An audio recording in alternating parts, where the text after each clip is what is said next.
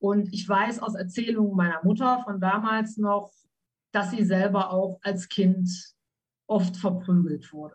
Wenn die nicht gespurt hat, dann hat sie halt einen Knüppel gekriegt. Bei mir war es auch der Knüppel, bei mir waren es Kleiderbügel, alles, was meine Mutter in die Hände gekriegt hat, nachdem sie irgendwann mal festgestellt hat, ah, das tut ja mir selber weh, wenn ich mein Kind mit der bloßen Hand schlage.